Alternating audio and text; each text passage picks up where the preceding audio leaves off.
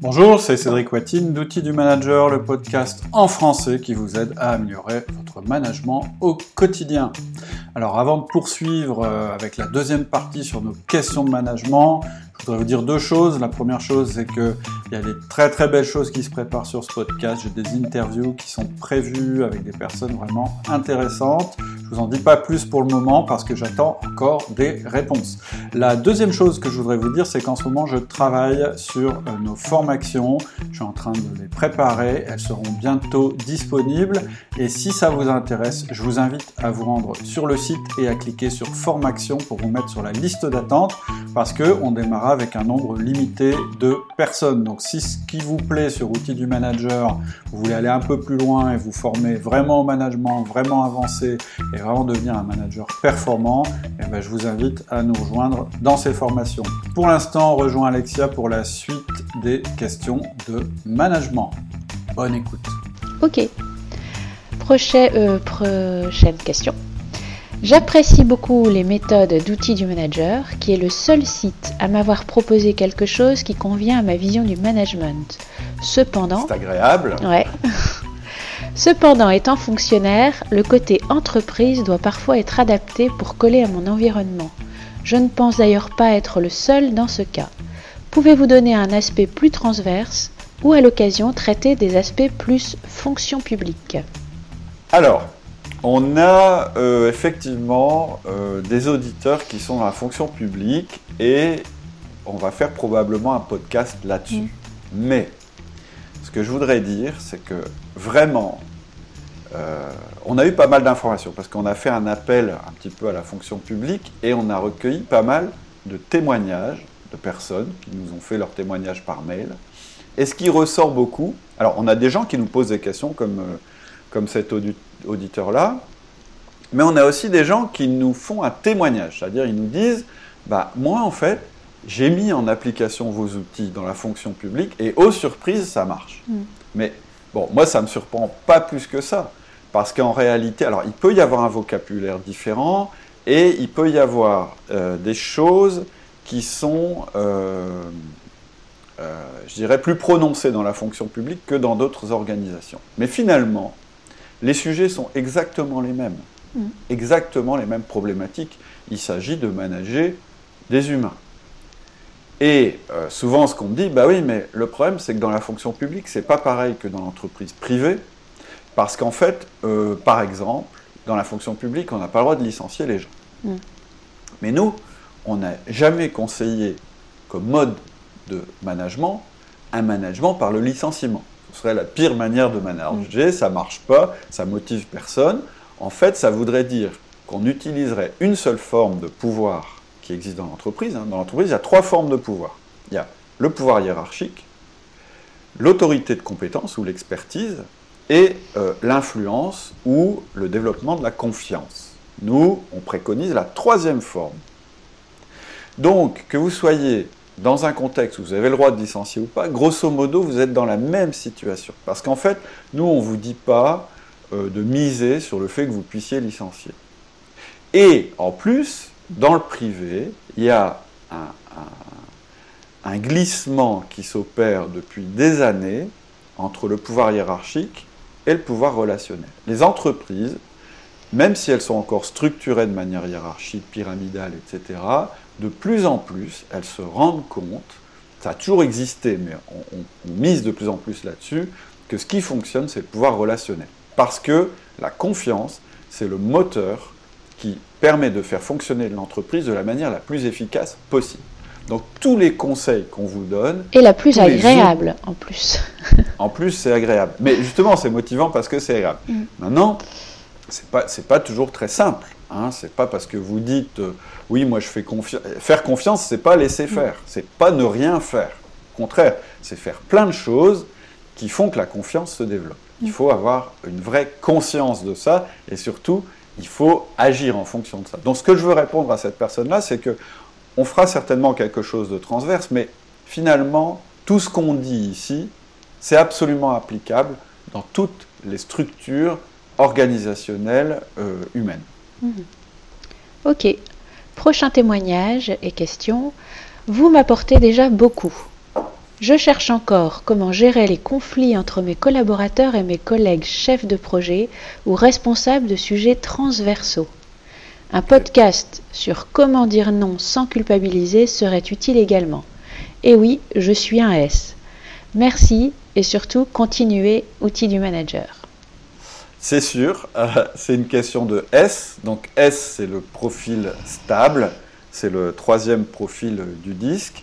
Et effectivement, c'est quelqu'un qui peut avoir une tendance euh, à mal supporter euh, le conflit et avoir du mal à dire non sans culpabiliser. Alors, on a des podcasts sur la résolution de conflits.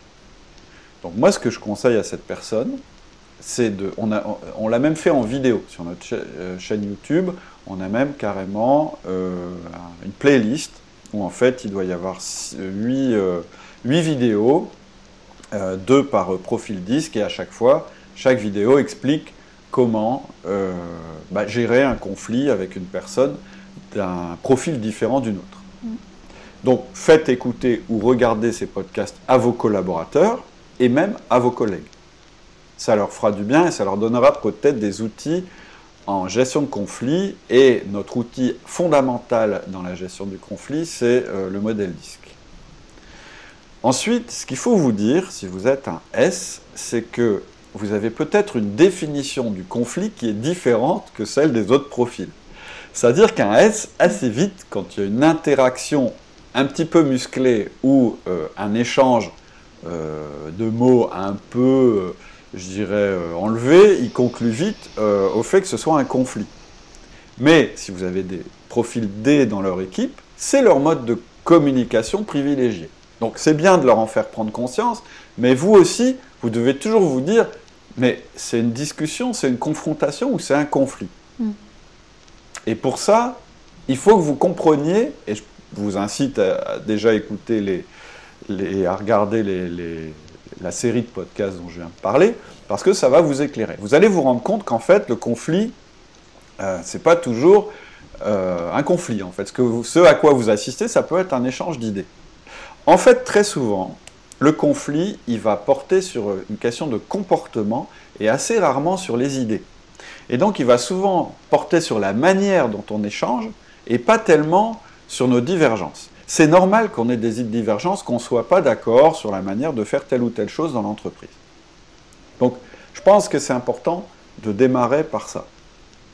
Mhm. Et puis, la grande règle quand il y a un conflit, c'est que on externalise ce conflit. C'est-à-dire qu'on ne se dise pas j'ai un problème avec cette personne, chacun de son côté, qu'on se dise bah, c'est l'autre le problème, mais qu'on se dise on a tous les deux un problème, et notre problème c'est le conflit. Donc comment on fait à deux pour résoudre le conflit?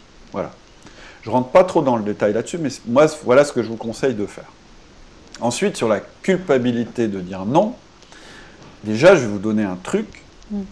Euh, il y a des gens à qui vous pouvez dire non et des gens à qui vous ne pouvez pas dire non dans l'entreprise. D'ailleurs, on en a parlé aussi hier. Mm. Si la question vient d'en haut, c'est-à-dire de votre supérieur hiérarchique, vous ne pouvez pas dire non. Déjà, c'est clair, euh, c'est pas la peine de vous culpabiliser avec ça, vous ne pouvez pas dire non. Votre patron vous demande de faire un truc, vous pouvez discuter, etc. Mais dire non, vous ne pouvez pas. Si la demande vient de, vos collaborateurs, vous pouvez dire non. Mais ça dépend ce qu'ils vous demandent. Et à chaque fois que vous devez dire oui ou non, c'est la question que vous devez vous poser. Est-ce que, si je lui dis oui, c'est bon pour l'entreprise, et est-ce que c'est bon pour lui? Par exemple, quand votre collaborateur vous demande de l'aide sur quelque chose qu'il n'arrive pas à réaliser euh, alors que c'est sa tâche, lui répondre oui tout de suite et le faire à sa place, c'est pas la bonne réponse, on est d'accord. Mm. Ce qu'on veut, c'est qu'il puisse s'en sortir et faire euh, ce qu'il faut. Donc, je ne connais pas le type de question, mais sachez que dire non, c'est pas toujours une mauvaise réponse. L'autre chose que je vous conseille, puisque vous êtes un S, c'est quand on vous fait une demande, c'est de noter la demande et de ne pas répondre tout de suite. Laissez-vous du temps pour réfléchir. Voilà comment on culpabilise un peu moins quand on est un S de répondre non à un collaborateur. Mhm. Prochaine question. Quel a été pour vous le déclic pour lancer ces podcasts Alors, euh, c'était il y a dix ans et euh, le déclic, ça a été euh, l'inexistence de conseils pertinents. Alors c'est peut-être un peu présomptueux ce que je vais dire, mais de conseils pertinents quand, quand j'en ai eu besoin. Je n'ai pas trouvé de réponse à mes questionnements sur euh, le management, en tout cas pas en France. Donc euh, j'ai, euh, me suis renseigné ailleurs, en l'occurrence aux États-Unis, et là il y avait un podcast qui répondait bien à mes questions, et donc je me suis dit, bah, alors pourquoi je me suis dit, tiens, moi je vais faire la même chose? Un, parce que je trouve qu'enseigner les choses, ça permet de les apprendre. C'est pour ça que je conseille, quand vous êtes quelqu'un qui a une mission de management envers des personnes qui elles aussi ont des, ont des missions de management, je vous conseille de leur enseigner le management. Ça vous aidera, vous, à devenir meilleur en management. Ensuite, l'autre chose qui m'a convaincu de faire. Donc, la, première chose, ça a été bah, si je fais un podcast, ça va me permettre d'apprendre.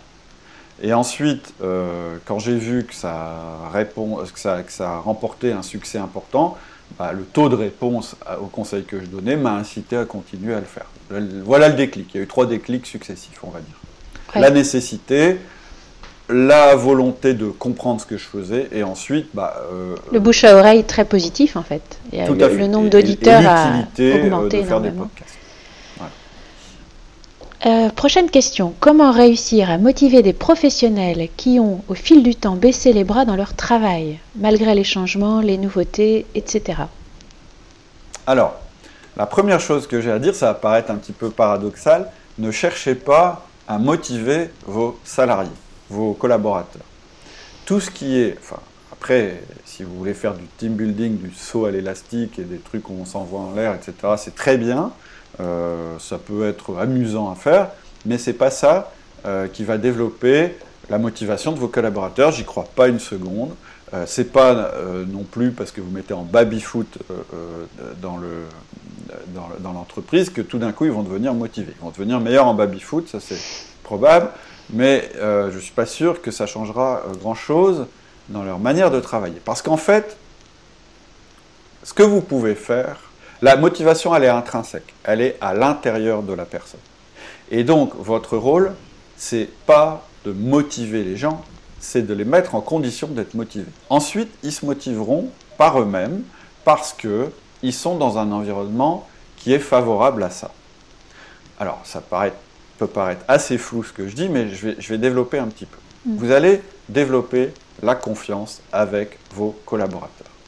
Et pour ça, vous allez utiliser un outil très important qui est le 1 à 1, qui, alors je me répète, hein, mais je suis désolé, c'est un petit peu la réponse à chaque fois aux questions, c'est de mettre en place ce 1 à 1, qui est cet entretien où vous allez apprendre à mieux connaître votre collaborateur. Ça ne veut pas dire que pendant le 1 à 1, vous allez faire euh, des choses particulières pour le motiver, mais la première chose que vous allez faire, c'est que vous allez l'écouter. Donc vous allez quelque part le rencontrer, vous allez vous rendre compte de qui il est. Lui, il va pouvoir vous parler de lui. Donc vous allez commencer à vous rencontrer. Ensuite, vous allez développer entre vous une forme de confiance, parce que vous allez l'un et l'autre échanger sur des sujets qui ne sont pas forcément ceux du travail. Et c'est comme ça que l'être humain fonctionne. Pour pouvoir donner sa pleine euh, efficacité, sa pleine capacité, il faut qu'il soit en confiance. Et ensuite, vous pourrez faire de la délégation, etc. La deuxième chose que vous allez faire avec votre collaborateur, c'est lui donner un retour sur sa performance. Vous allez communiquer avec lui en permanence sur sa performance. Il saura en permanence s'il est en train de faire quelque chose qui convient à l'entreprise ou, si, ou qui ne convient pas. Ça s'appelle le feedback. Et le feedback, ça fait partie des éléments du flow. Le flow, c'est un état euh, optimal euh, un état d'esprit optimal. C'est un moment où on connaît un grand bien-être et où on est motivé. Donc en fait, il faut qu'on soit en confiance, c'est-à-dire dans un environnement qui est favorable. Il faut qu'on ait un retour permanent sur notre performance. Et la dernière chose qu'il faut, c'est qu'on doit avoir un défi qui est en adéquation avec nos compétences, ou des compétences qui sont en adéquation avec notre défi. C'est-à-dire qu'il faut qu'à la fois le challenge qu'on a à faire, il soit difficile, parce que sinon on s'ennuie, mais qu'il soit accessible, parce que sinon on se démotive. Et donc, votre rôle de manager, c'est de développer ces trois aspects. La confiance, le feedback et euh, l'adéquation entre la performance, le défi, c'est-à-dire ce que vous lui demandez, ce qu'il est capable de faire. Et la dernière chose, c'est qu'il faut que ce qu'il fasse ait un sens et qu'il ait une idée de progression. C'est-à-dire qu'il se rende compte que dans votre entreprise, il contribue de mieux en mieux et devient de meilleur en meilleur. Et ça, c'est le quatrième outil, c'est la délégation. Donc moi, je reviens toujours à mes quatre outils quand on, me parle de euh, motivation, le 1 à 1, le feedback, le coaching et la délégation. Et ce que je voudrais dire, parce qu'en fait, euh, je ne sais plus l'auditeur, qu'est-ce qu'il dit? Il dit malgré les changements, les nouveautés, etc. Alors pourquoi il dit ça, l'auditeur? Parce que probablement que lui, il a un profil, je pense, D, dominant. Oui. Euh, en tout cas, un, profil de quelqu'un qui aime bien le changement et qui aime bien la nouveauté. Mm. Mais il faut aussi qu'il sache que ses collaborateurs, ils ne sont pas du même profil que lui. Et que le changement et la nouveauté, ça peut potentiellement démotiver certains profils. Et en particulier le profil S, parce que changement, c'est signe de moins de stabilité, euh, c'est signe potentiellement de personnes en difficulté, etc., euh, etc. Et ça peut aussi démotiver le profil C, parce que le profil C, il aime bien quand les choses sont carrées, qu'elles ne bougent pas, etc. Et que dès qu'on fait un changement, ça amène de la complexité, et donc assez vite, il faut que je comprenne pourquoi il y a changement, etc. Donc, dites-vous que le changement en lui-même ou la nouveauté en elle-même, ça motive potentiellement deux profils, mais pas les deux autres. Donc, ça profite, a, priori, ça peut motiver 50% des personnes euh, qu'il a dans son équipe si son équipe est, est équilibrée en termes de profil. Donc, le dernier conseil que je donne à cette personne, c'est de connaître les profils disques de ses équipes et d'écouter ce qu'on l'on dit à propos du changement pour un stable et pour un consciencieux. Mhm. Prochaine question. Comment tenez-vous le coup face à la mauvaise foi? Euh... Bah, quelle mauvaise foi? Moi, euh, je rencontre pas souvent de la mauvaise foi. Euh, moi, j'ai un principe qui est le principe de la bonne intention. Et euh, je pense que les gens, euh, fondamentalement, ils ont envie de bien faire. Et euh, si jamais on a l'impression qu'il y a de la mauvaise foi, c'est souvent qu'il y a un manque de formation ou de l'incompréhension. En tout cas, encore une fois, je vais revenir à mon concept basique de confiance. Quand il y a, quand il y a de la confiance, il ne peut pas y avoir de mauvaise foi. Donc, voilà, je fais rien de spécial pour tenir le coup face à la mauvaise foi. Maintenant, si, euh, si vous avez euh, effectivement euh, un problème dans votre équipe et qu'une personne fait preuve de mauvaise foi, effectivement, il faut faire quelque chose. Moi, je pars du principe que donner sa confiance, ça coûte moins cher que de ne pas donner sa confiance. Donc, a priori, je fais confiance. Et je pense que c'est idéalement comme ça qu'il faut faire parce que vous mettez les gens en condition d'avoir confiance. Ça suffit pas, mais c'est un préalable. Ensuite, on peut avoir des problèmes d'attitude dans nos équipes. Et le problème de la mauvaise foi, c'est que c'est très vague, en fait. Donc vous ne pouvez pas aller voir la personne en lui disant, bah écoute, euh, toi tu es de mauvaise foi. Parce qu'il va vous dire, non, non, non, je ne suis pas de mauvaise foi. Et quand il vous le dira, vous vous direz, mais est-ce qu'il est de mauvaise foi ou pas quand il me dit ça? Donc assez vite, vous allez tourner en rond. Euh, si tu es de mauvaise foi. Ah non, je suis pas de mauvaise foi. Et si tu es de mauvaise foi parce que tu me dis que tu es de mauvaise foi, bah non. Si j'étais de mauvaise foi, je te dirais pas que je suis de mauvaise foi. Donc voilà, ça risque de assez vite tourner en rond. Ce que je veux dire, c'est que euh, quand vous avez euh, une petite lumière rouge qui s'allume dans votre esprit en vous disant mais lui il a une mauvaise attitude, ça s'appelle un jugement. Et c'est très intéressant. Notre cerveau, c'est une machine à faire des jugements. Et c'est très bien que notre cerveau fasse des jugements. Mais en fait, ce qui se passe, ce n'est pas tout à fait ça. La réalité, c'est que vous voyez des choses, vous entendez des choses, de multiples choses dont vous n'avez pas conscience. Ça rentre par vos yeux, par vos oreilles, et ça va impacter votre cerveau. Et votre cerveau, il va faire le tri dans tout ça, et il va tirer des conclusions, sans que vous vous en rendiez compte. Et il va se dire, bon ben Paul, c'est un mec qui est de mauvaise foi. Mais vous ne pouvez pas aller voir Paul en lui disant Écoute, Paul, il faut que je te parle parce que je trouve que tu es mauvaise foi. Ça ne marche pas.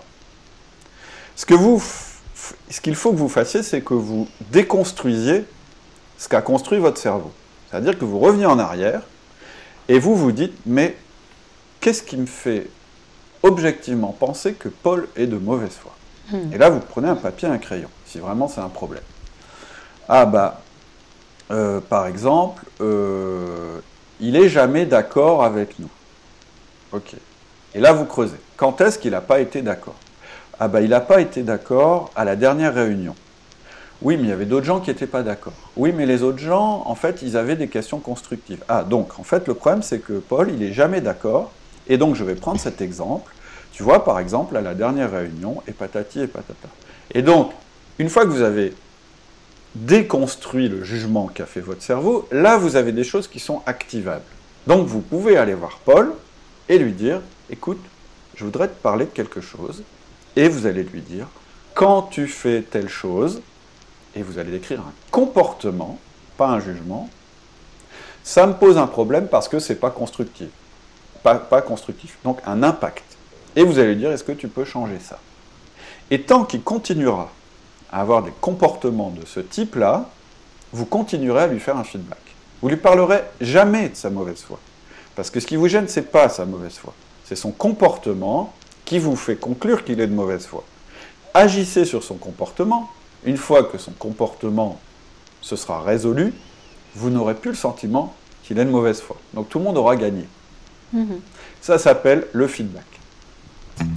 Voilà, c'est tout pour aujourd'hui. Il est temps de nous quitter, mais pas forcément, parce que vous pouvez venir nous rejoindre sur le site, donc je vous invite à nous visiter. Le site s'appelle Outils du Manager. L'adresse est www.outildumanager.com.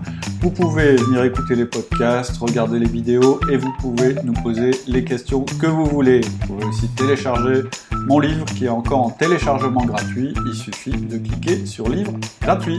À bientôt, bonne journée, au revoir.